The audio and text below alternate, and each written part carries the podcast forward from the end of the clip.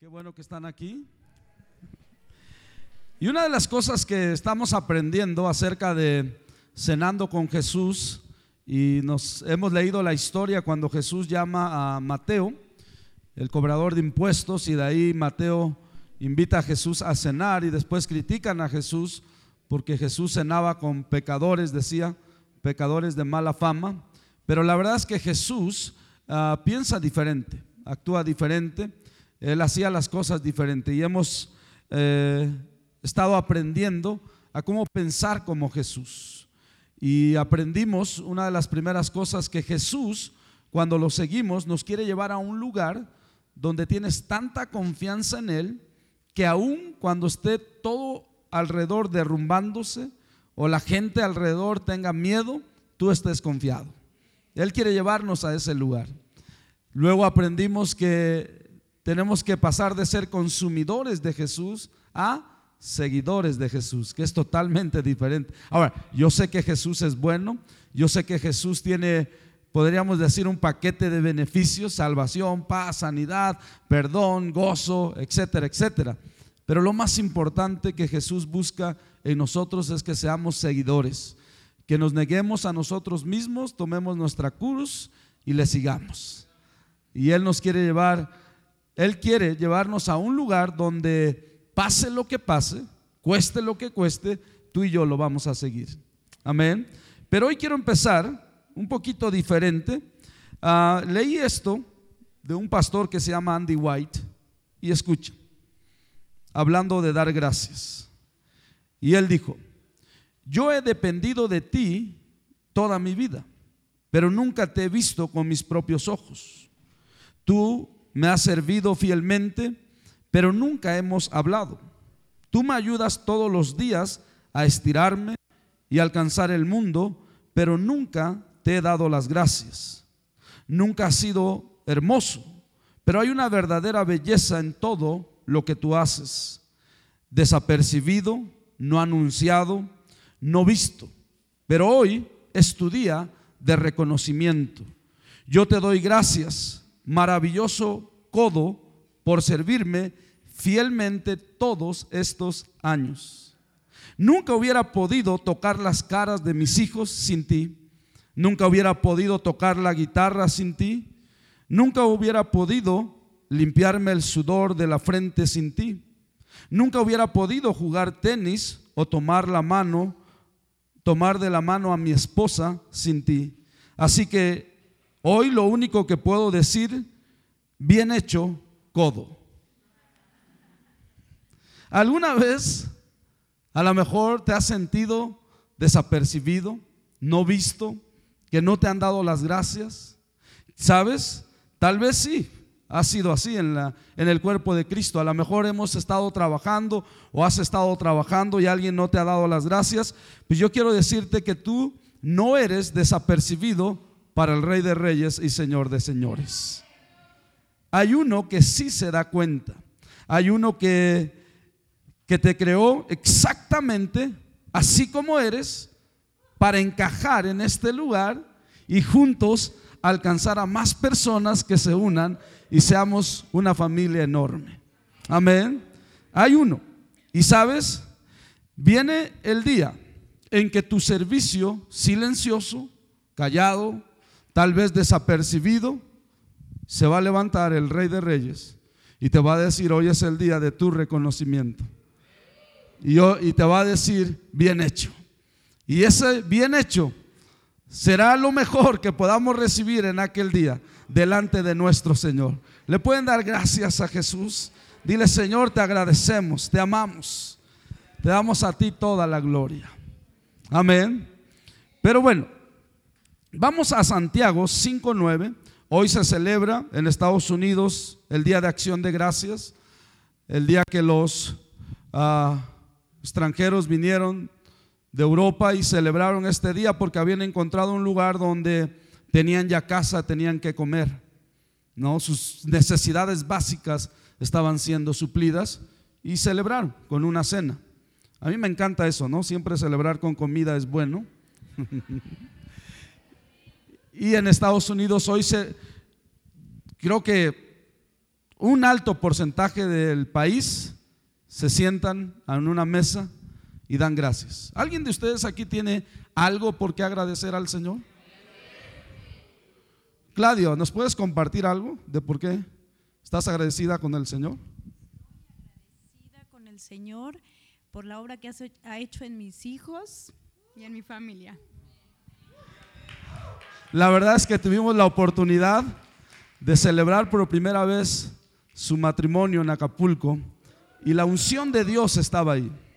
Y lo que Dios ha hecho con esa familia es algo maravilloso y hermoso. ¿Le podemos dar gloria a Dios? ¿Quién más tiene algo que compartir al dar gracias? ¿Sí, doctora? A ver, doctora.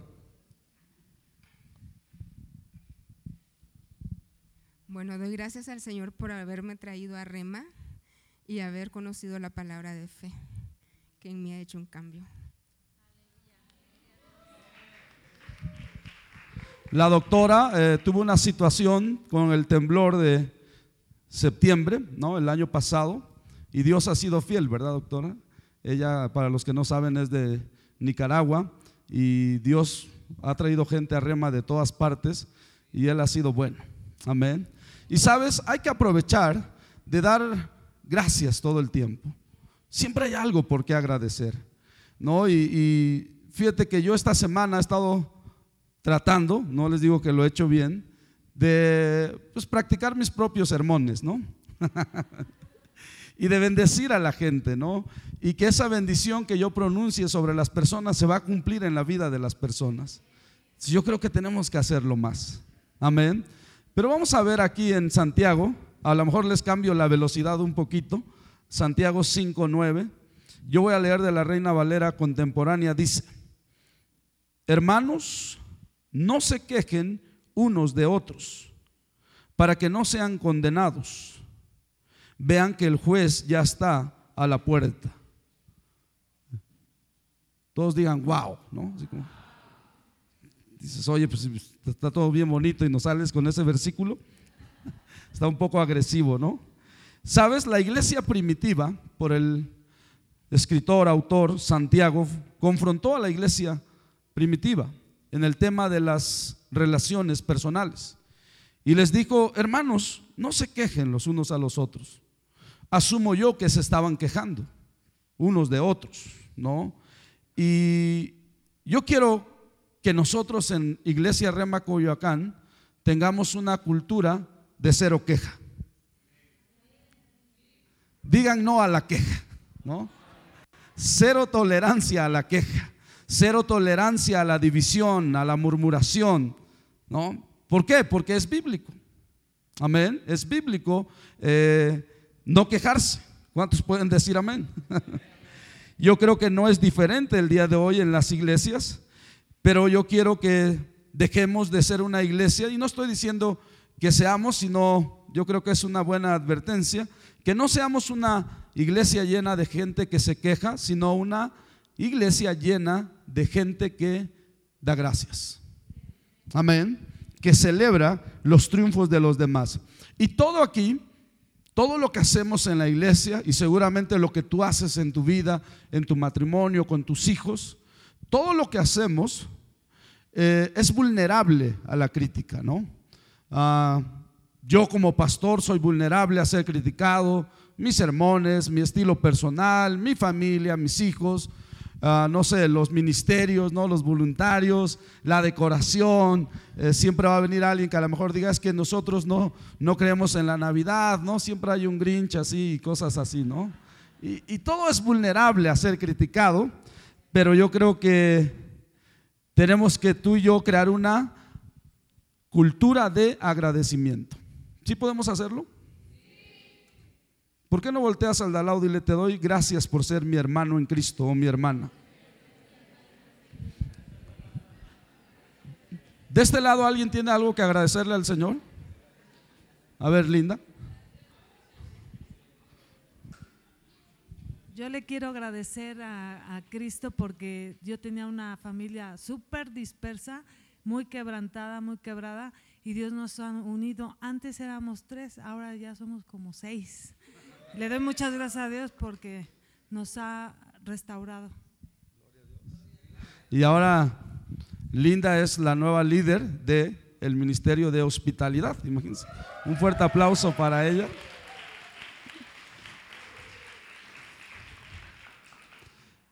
La verdad, yo puedo decirles que estoy apenado porque algunas veces me he quejado.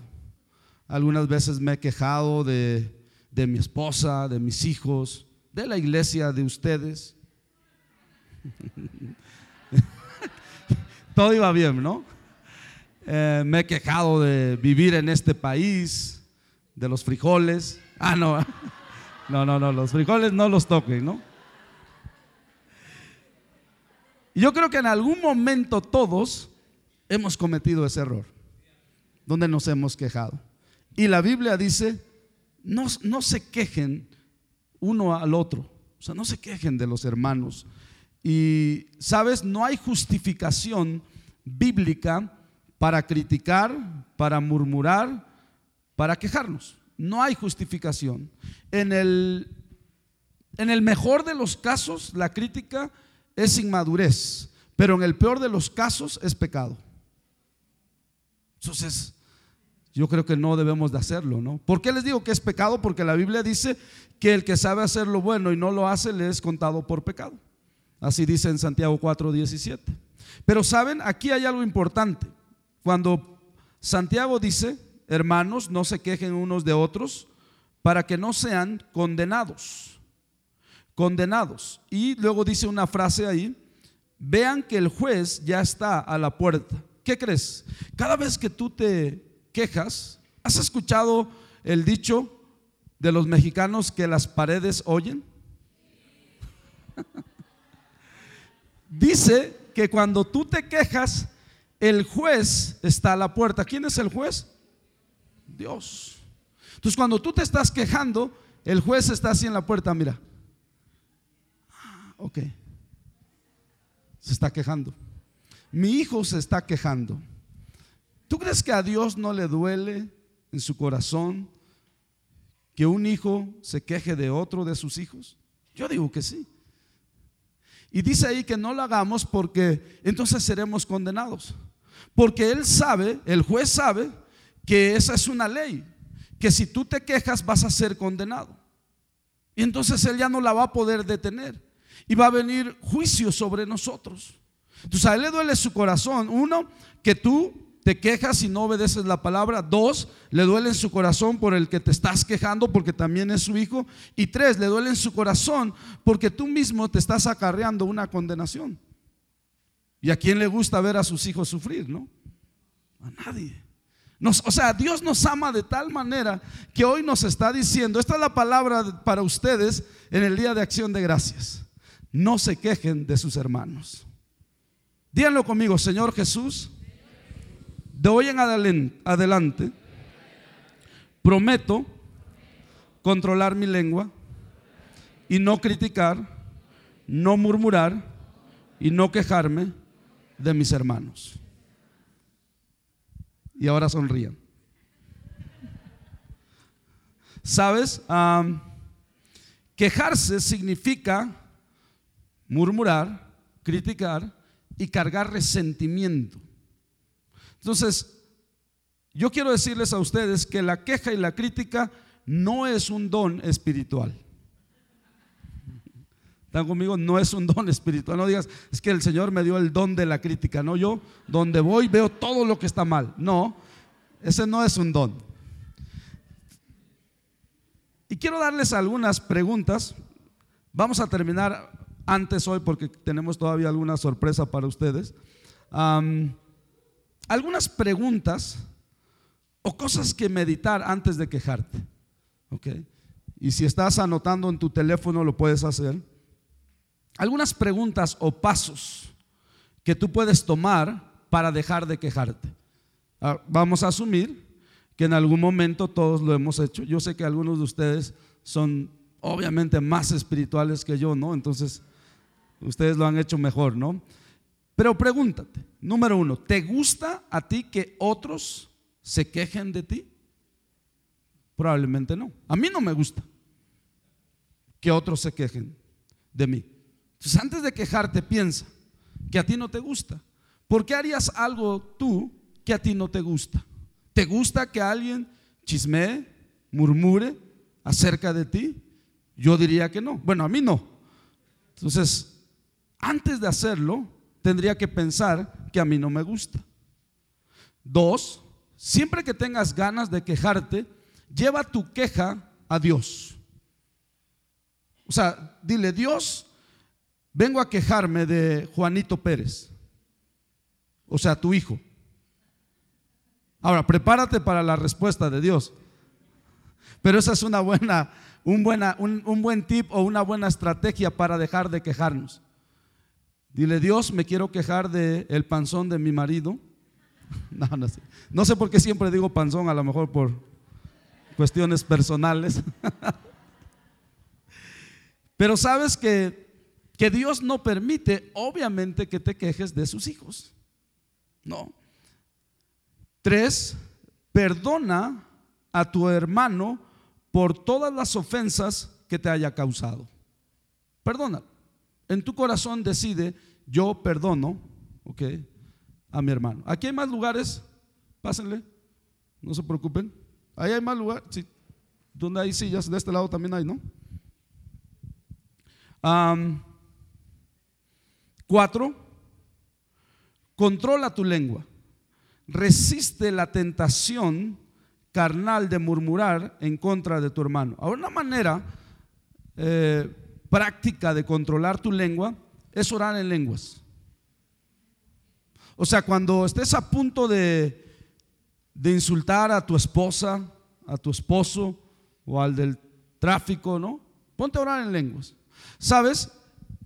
Eh, el lunes en la tarde íbamos en el segundo piso y de repente iba yo manejando y se pasó una de estas personas que van súper rápido. Y yo solía decir, mira ese cuate, está loco, mira cómo va manejando, se va a matar allá adelante o algo así, ¿no? Y estaba a punto de decirlo. Y de repente el Espíritu Santo, eso fue en cuestión de segundos, me recordó de mi prédica el domingo. Para ver si la iba a poner en práctica.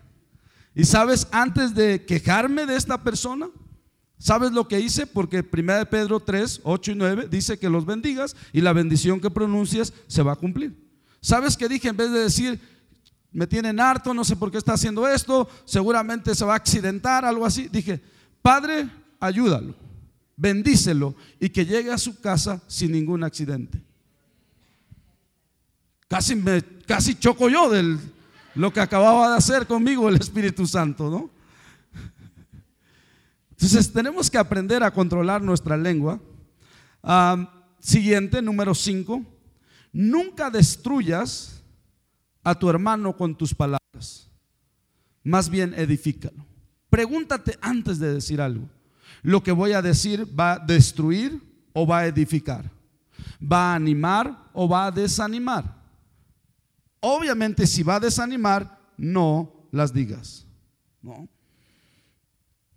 Seis, siempre habla con alta estima de tu hermano delante de otros. Siempre que hables de un hermano, di, no, o sea, el hermano canta impresionante. Y estamos orando para que mejore. Siempre hay espacio para mejorar, ¿no? Bueno, creo que ahí ya me desvíen los ejemplos, perdón. Entonces, habla con alta estima de tus hermanos.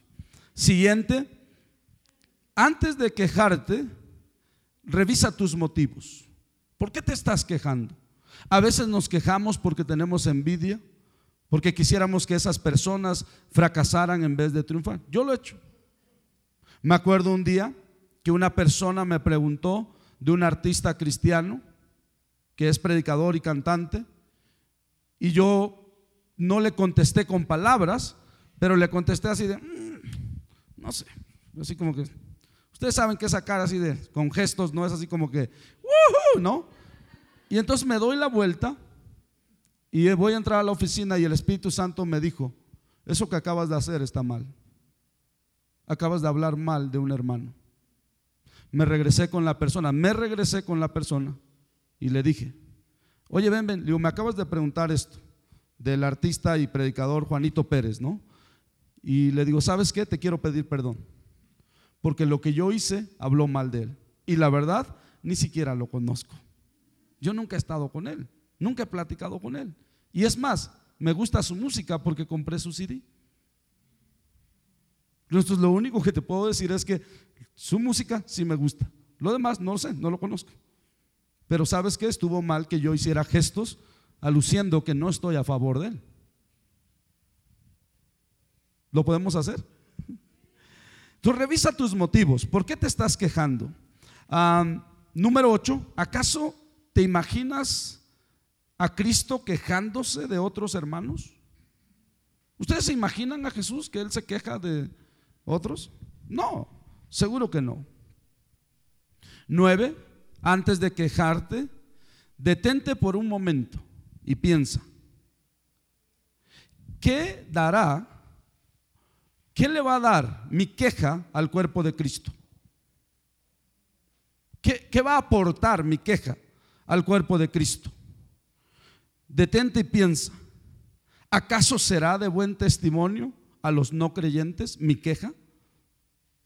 Antes de que lo hagas. Y por último, siempre recuerda, número 10, que tú eres el responsable delante de Dios por el trato que le das a tus hermanos. Todos nosotros aquí somos responsables.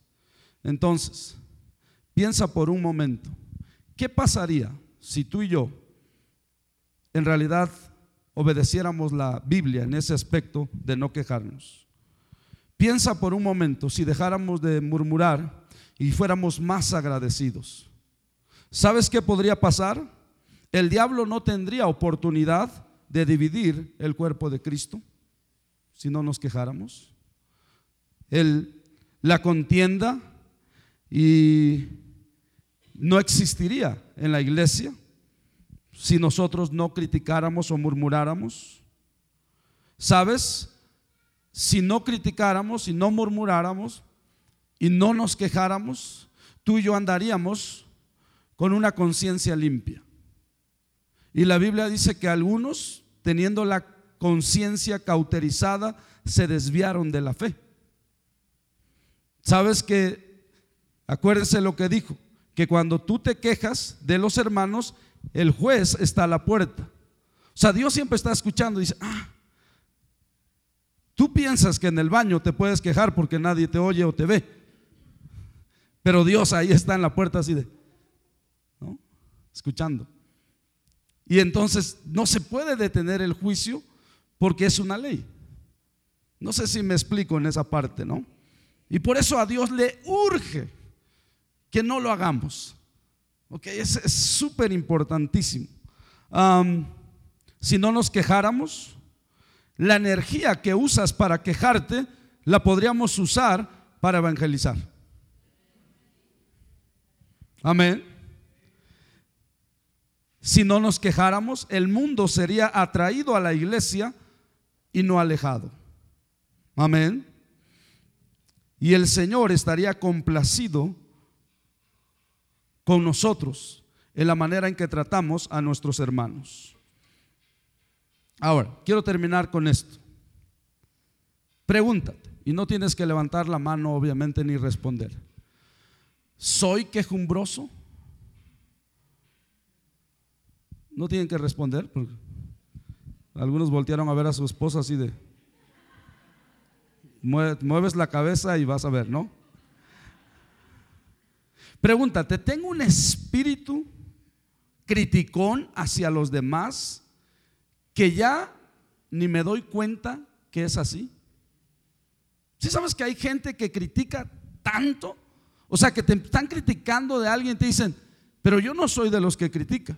O sea, lo que te estoy diciendo es porque alguien te tiene que dejar saber lo que está haciendo esa persona.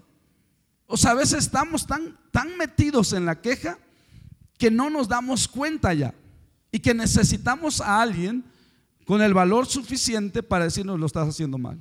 No sabes cuántas veces mi esposa me ha dicho, pero ya deja de quejarte. Y le digo, a mí nadie me dice que deja de hacer algo, ¿no? En serio, me lo ha dicho varias veces.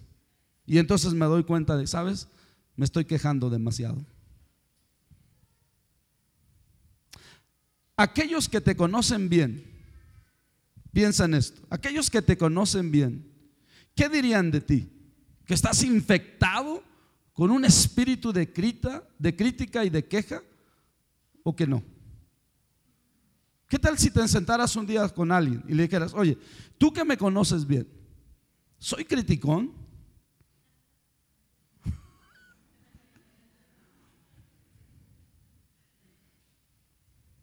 Y sabes, algunas veces necesitamos pedir perdón. Si tú te has estado quejando, ¿ok? De alguien, con otras personas, ¿no? Con otros familiares, y la verdad es que se ha salido de control, tú tienes que pedir perdón. Ah, por favor, si te has estado quejando a lo mejor en tus pensamientos y y yo no lo sé y nadie más lo sabe, no me vengas a pedir perdón. Solamente tú y Dios. Vamos a ponernos de pie.